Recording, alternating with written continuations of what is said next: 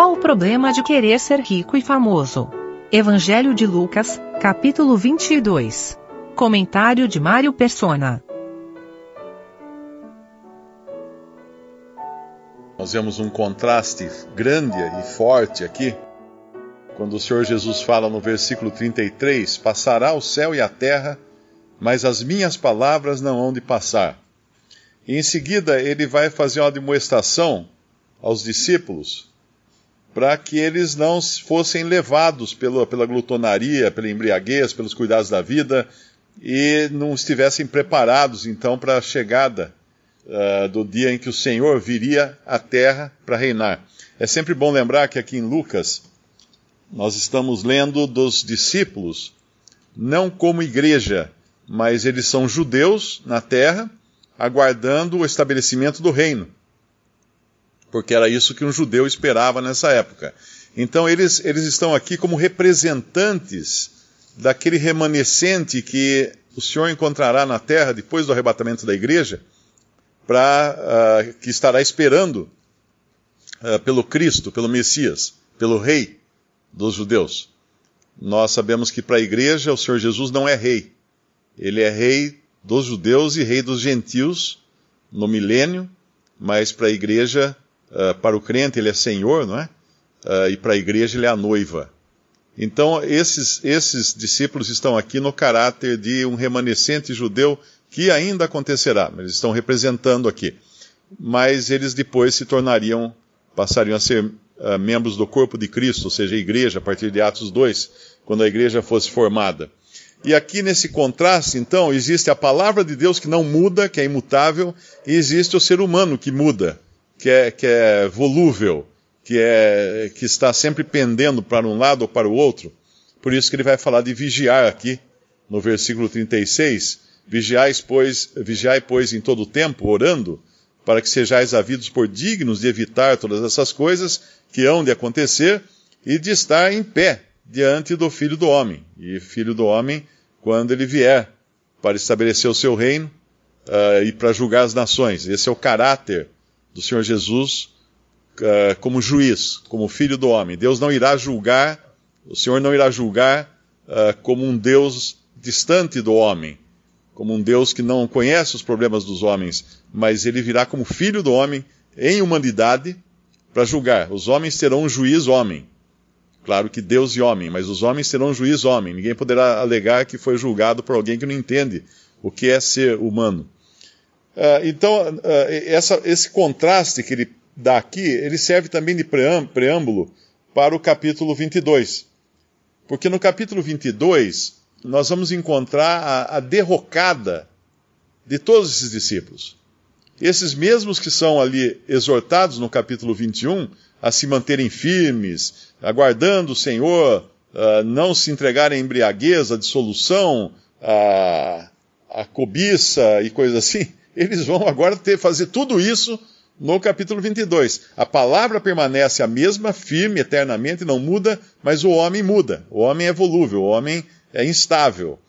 Uh, e logo quando começa esse capítulo 22, é interessante que nos outros capítulos, nos outros evangelhos, Judas aparece de alguma forma no meio da, da, da Páscoa que o Senhor está celebrando com seus, com seus discípulos. Aqui o Senhor vai mencionar um traidor durante a Páscoa, mas não vamos ver Judas uh, aparente ali, pelo menos pelo que eu li aqui, me parece que ele não está, uh, não é visto. Isso não quer dizer que ele não estivesse durante a celebração da Páscoa, mas é que como Lucas trata uh, do, do, aspecto moral do, das coisas que acontecem e não uh, efetivamente do aspecto cronológico, como é nos outros evangelhos, ele vai reunir, Judas vai, uh, Lucas vai reunir aqui os grupos. Então Judas vai aparecer uh, logo no, no começo no grupo dos sacerdotes e fariseus. É como se estivesse aqui compondo os diferentes grupos para esse grande evento que será a, a morte do Senhor na cruz. E esses grupos são então reunidos aqui antes que, que isso aconteça. Então, nos primeiros versículos, os principais dos sacerdotes e os escribas andavam procurando como matariam, porque temiam o povo. Então eles tinham que encontrar o Senhor num momento em que ele estivesse longe da multidão. E quem saberia melhor dizer que momento era esse era Judas. Alguém podia dizer assim: puxa, mas como que eles precisavam pagar para Judas poder traí-lo? Uh, será que eles não podiam pegá-lo em qualquer momento? Não, porque primeiro ele estava sempre cercado de multidões que o apertavam onde ele fosse. Nós temos um evento em que ele estava na beira do mar, ele precisou subir num barco para poder pregar, porque era impossível ele conseguir ficar na beira da praia. E, e aqui então nós vamos ver Judas junto com os sacerdotes uh, se oferecendo, né? E os, os sacerdotes, obviamente, gostaram disso, porque ele teria condições de entregar ao Senhor no momento em que ele estivesse mais isolado da multidão e também tinha o, o fator que o Senhor Jesus não tinha uma, uma auréola brilhante em volta na cabeça, como nós vemos nas, nas figuras e nas pinturas uh, católicas, uh, não, não, não, emitia luz assim à noite, não era um ser como se fosse fluorescente. Ele era um homem tão comum, tão parecido com os outros discípulos, que era preciso que alguém apontasse ele à noite para que ele soubesse quem era a pessoa, para não prender a pessoa errada. E entrou Satanás no versículo 3 em Judas, que tinha por sobrenome Iscariotes, o qual era do número dos doze. E foi e falou com os principais dos sacerdotes e com os capitães de como lhe entregaria, os quais se alegraram e convieram em lhe dar dinheiro. E ele concordou e buscava oportunidade para lhe entregar, sem alvoroço. Então era isso aqui que era o, a especialidade de Judas, o know-how dele era encontrar um momento e um lugar para que ele, ele, pudesse indicar quem era Jesus sem alvoroço e eles pudessem prendê-lo. Uh, aí vem então a festa dos pães asmos, que é a Páscoa, ele vai falar no versículo 7, e então o Senhor vai mandar os seus discípulos para preparar, preparar a Páscoa. Essa passagem também é cheia de significado, porque é uma, é uma lição para nós também, quando nós pensamos na ceia do Senhor. Apenas complementando o pensamento do que eu disse que aqui será a derrota de todos os discípulos, de uma maneira ou de outra, nós vamos ver que eles vão uh, mais adiante, apenas pular essa parte aqui, que eu acho que é importante tratar dela separada, que é a parte da, da preparação da Páscoa, que dará depois na sua continuidade a ceia do Senhor, uh, no, além de Judas, que vai ser aqui, vai traí-lo, portanto, um aqui já, já entrou pelo caminho da derrota. No versículo 20, 23, começaram a perguntar entre si qual deles seria o que havia de fazer isso, e houve também entre eles contenda sobre qual deles parecia ser o maior.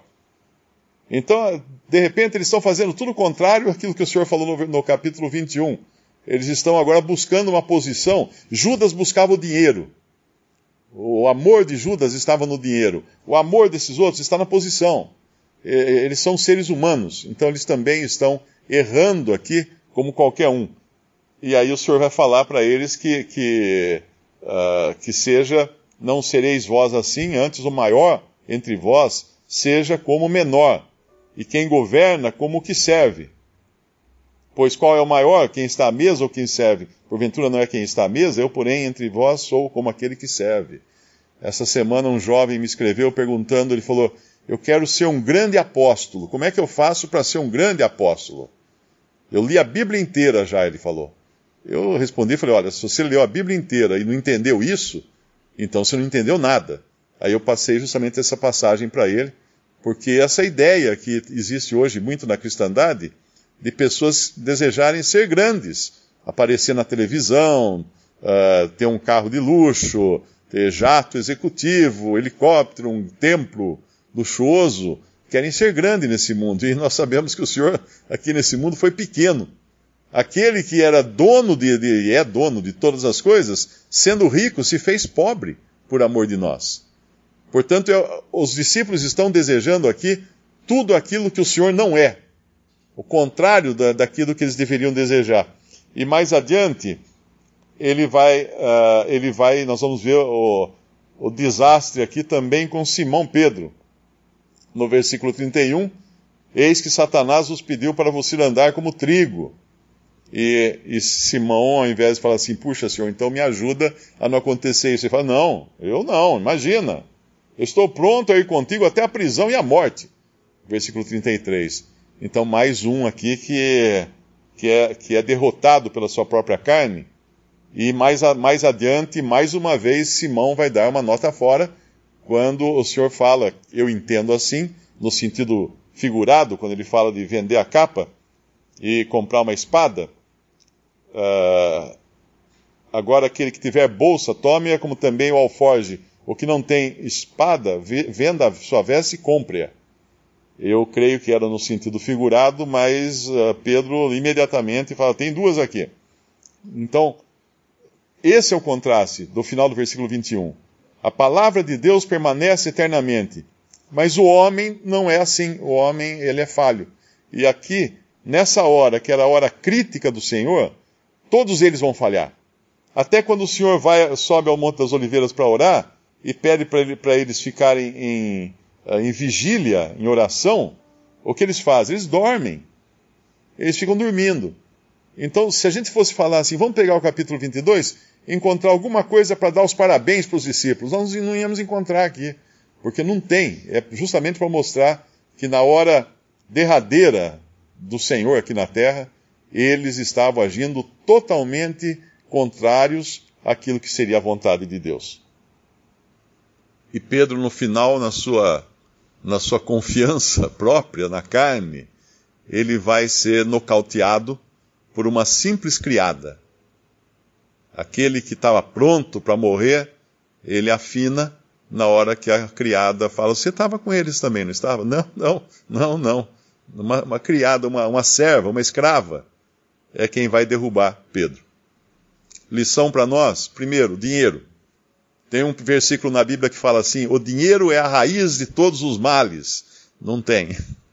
antes, que alguém, antes que alguém me corrija, não tem esse versículo na Bíblia. É o amor ao dinheiro é a raiz de todos os males. Ter dinheiro não é pecado.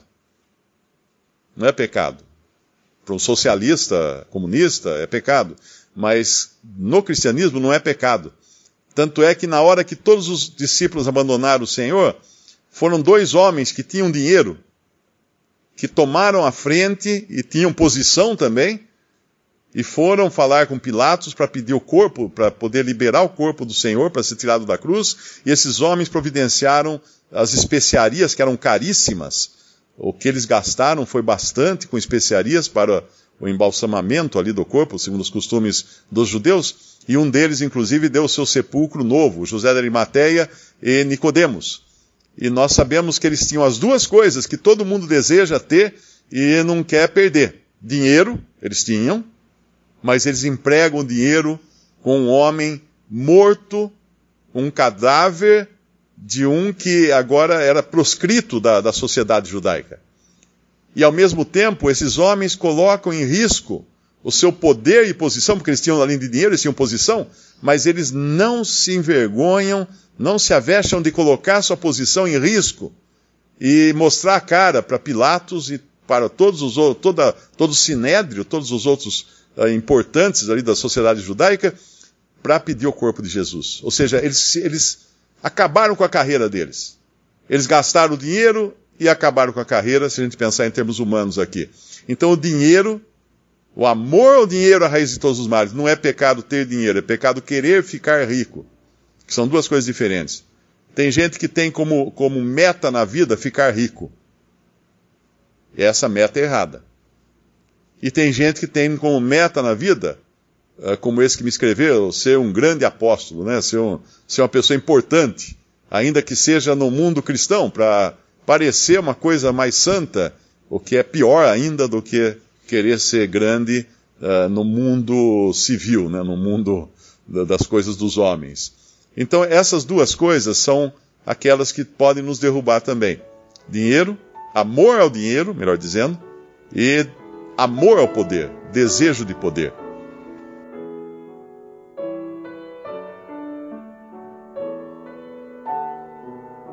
Visite respondi.com.br. Visite também 3minutos.net.